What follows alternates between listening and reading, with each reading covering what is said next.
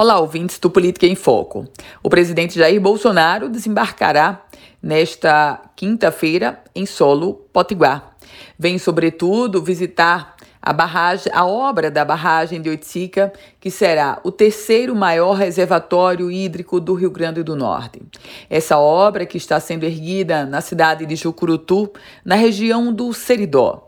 A barragem de Oiticica, que começou a ser projetada, a ser idealizada há 70 anos, mas na prática, a obra da barragem de Oiticica iniciou em 2013.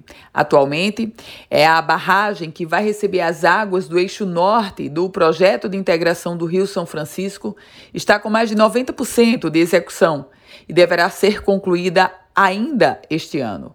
A barragem vai garantir a segurança hídrica para uma população de 330 mil pessoas incluindo São José do Siridó, Caicó, os municípios da região do Vale do Açu e ainda a região central do estado. O investimento total da obra da barragem de Oiticica, 657 milhões e 200 mil reais. Essa obra, aliás, que traz uma grande importância para todo o estado potiguar. E no contexto da visita do presidente Jair Bolsonaro, claro, além do tom administrativo, o tom político.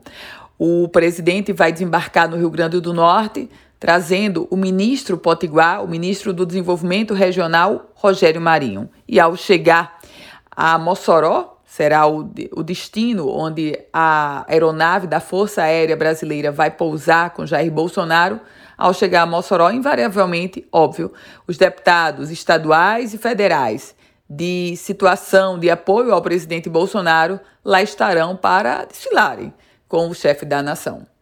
Eu volto com outras informações aqui no Política em Foco com Ana Ruth Dantas.